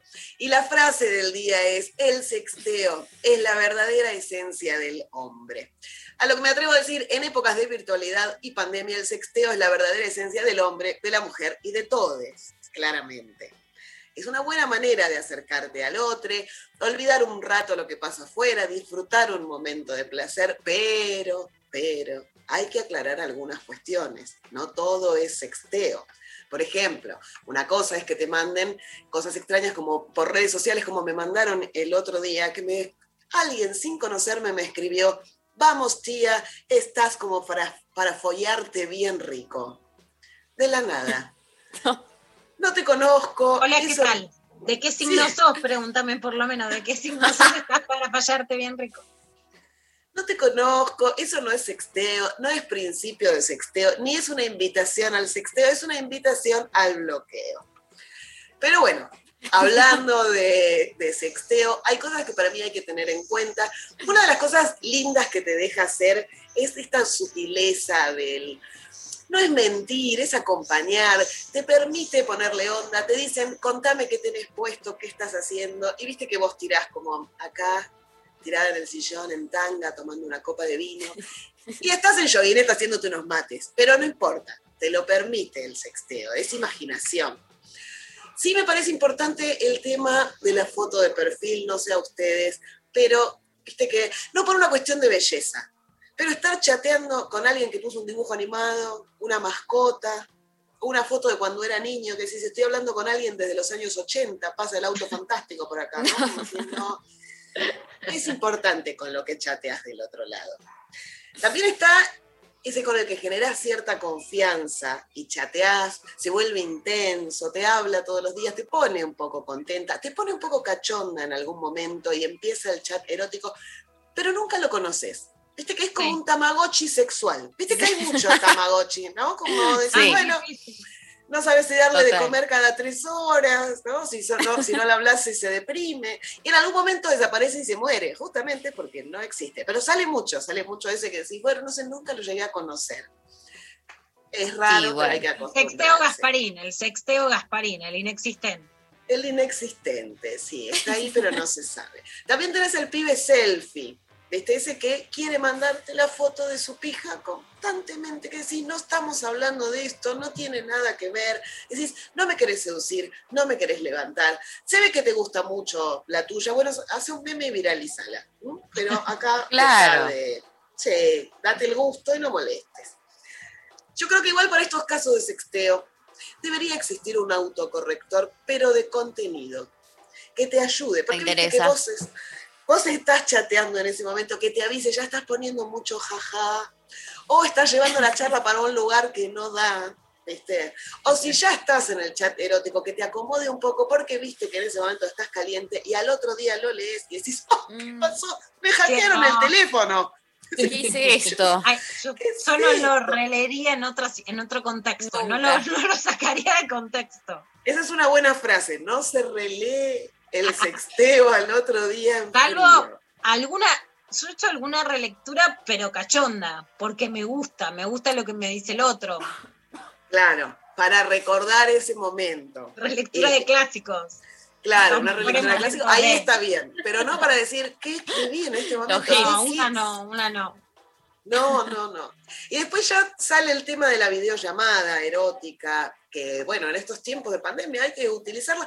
Y nosotras, nosotros, no somos nativos, natives digitales, con lo cual tienes algunos inconvenientes. A mí por lo menos me ha pasado esto de que es raro porque tratas de, en, vivo y en directo, vos podés poner una luz tenue, podés darle un clima. Acá no porque no se ve. ¿Y para qué vas a hacer una videollamada si no se ve? Para eso te llamas por teléfono. Entonces ya de por sí tenés un, un temita con la iluminación. Los planos muy de cerca no favorecen. Viste que estás como alejando el brazo, buscando el mejor ángulo, en eso se te cae el teléfono. ¿Y cómo le explicás al otro? Mira, estaba tratando de que se vea la teta, pero no entre la papada, ¿no? Entonces hay que, hay que probar antes, buscar ángulos para que no te agarre en ese momento. El tema del sonido también, viste que no sabes qué decir, no sos actriz porno y estás como murmurando algo, que en vivo y en directo nadie pregunta, pasa de largo, pero acá es como, ¿qué dijiste? No, no te entiendo, espera que me voy a poner auriculares. Es complejo, es complejo. Quizás alguno se cachondea y pasan estas cosas que el teléfono queda mirando al techo. Y vos estás del otro lado diciendo, ¿estás ahí, Carlos? Carlos, estás ahí, Carlos. Viste que es como una sesión de espiritismo. Dame una señal, Carlos, de que estás ahí, por favor. Con lo cual, bueno, en fin, para ir cerrando con esto, no será muy logrado el tema del sexo, pero que te reís, te reís, y la risa para mí también es muy, muy sexy. Y para ver el vaso medio lleno es tenemos tiempos, en este momento hay mucho tiempo para seguir investigando, seguir probando, así que les invitamos a sextear, pero con amor, cariño y responsabilidad afectiva. ¿O no? En esa vamos. Pero conducción. Vero, conducción. me encantó, me encantó. Invitades, todes. Eh, bueno, muy bien. Vamos a escuchar una canción. Eh, Daft Punk haciendo One More Time y les vuelvo con, tengo, no saben, se picó, se picó en redes, se picó la grieta, hay una grietaza, pero vamos, después de la pausa me voy a hacer la intrigante, así que nos vamos a escuchar Daft Punk y volvemos para cerrar el programa.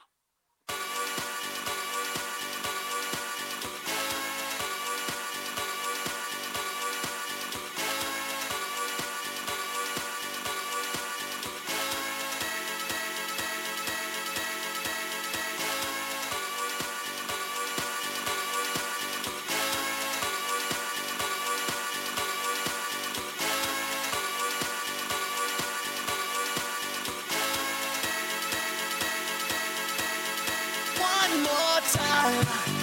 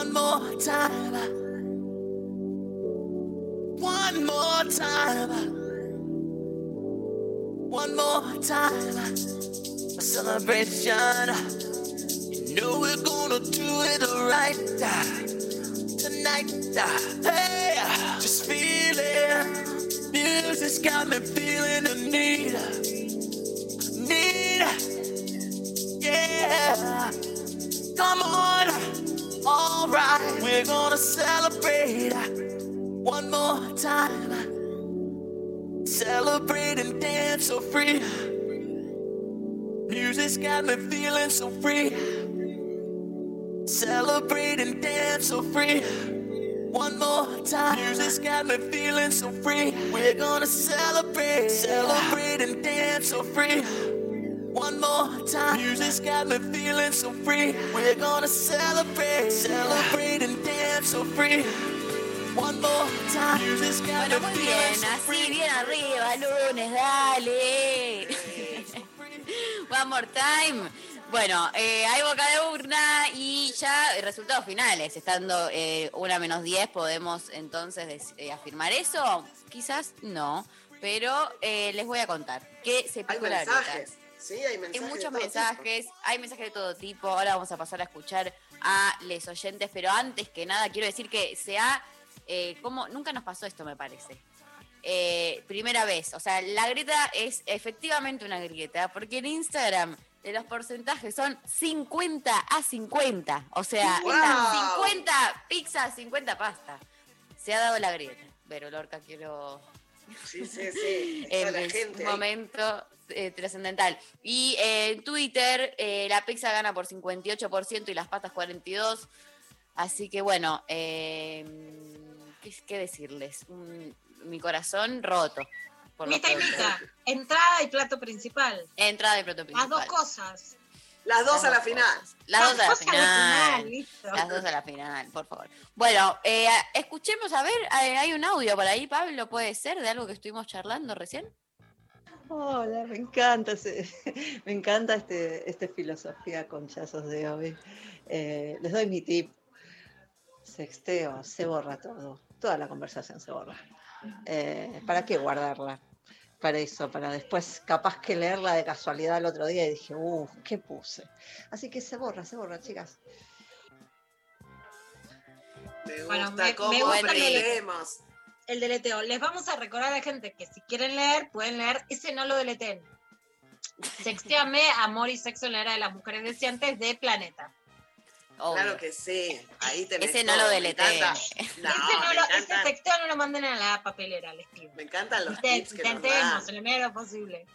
No, es un hermoso libro. Yo lo tengo arriba de la mesa de luz y te lo ojeo cada tanto. Ah, gracias por el reloj. Sí. Eh, escuchemos otro audio, porfi. Buen día, Intempes, ¿cómo les va? Terrible la grieta de hoy, me tocaron en mi órgano más sensible, que es el paquete de harina. Tienen razón con lo de las pastas, pero yo amo las pizzas con Z y lo otro también. Pero bueno, eh, las pizzas, desde el bodegón más grasiento de Buenos Aires al bar macheto de Palermo, siempre pizzas. No como solamente pizza porque sé que nutricionalmente está mal, pero podría comer todos los días y solamente pizza. Ay, Dios, aparte siendo casi la una del mediodía. Yo Sí. ya no, no puedo contener todo lo que me pasa hablando tanto de comida. O No. sea, Quiero aprovechar para Pasan- recordarle. Me pasan cosas. Es sexteo gastronómico esto. O sea, Tal yo cual. estoy- estoy ya no respondo. Voy a tener que deletear lo que diga acá, porque es vení, te hago todo, te abro la Claro. boquita, visita. Te la verdad quiero pasar sí. por el cuerpo, sí, tírame queso por acá. Queremos recordarle a la gente que nos pueden por mandar un su tobogán en. Estoy por decir barbaridad. Está desacatada. Pecker está on fire. Eh, pero que Eh, recordamos- pueden- que recordamos que nos pueden mandar sus propias grietas, como han mandado en algún momento y las traemos acá y las debatimos, sus propias grietas, así como les tocamos el corazón y los órganos a esta chica que dijo recién, e incluso sus frases para que desarrollemos en filosofía a conchazos. Así que pueden proponer, son parte de este programa que lo hacemos entre todos. Muy bien. Me parece muy bien. Yo he propuesto mis dietas, no voy a decir qué propuse en su momento. Espero que se hayan tenido en cuenta mm, que también. sí. Espero. Eh, pero sí, mándennos a través de las redes sociales si se les ocurre alguna grieta, que es súper bienvenida. Y eh, lo mismo para Filosofía Conchazos, claro que sí, abierto al público. Eh, les voy a leer un par de mensajes que llegaron. Por ejemplo, por Twitter nos mandan, ayer comí unos ravioles de ricota, rúcula y tomate seco que eran la gloria misma. Oh. Dios, Dios, ya pensar en comer un raviol en este momento. Eh, por WhatsApp, hola, Intempes, aunque prefiera el tinto, voto por la pizza, a la piedra y con una cervecita, pero con cubiertos, contradictorio y sin argumentos, como todo amor, hermosas siempre. Me gusta Es una grieta lo de cortar o no, ¿vieron? Eh, algunas... Con la eh, mano, a mí con la mano el tacto tiene algo, ¿no? Esa cosa grasienta, el último pedacito, pero soy como un poco finoli finoli de que con tenedor y cuchillo porque, viste, si es muy grande, no, no me gustan los grandes bocados. Soy golosa, pero de a poquito. Una remera que diga soy golosa pero de a poquito. Despacito, cómeme en cámara lenta.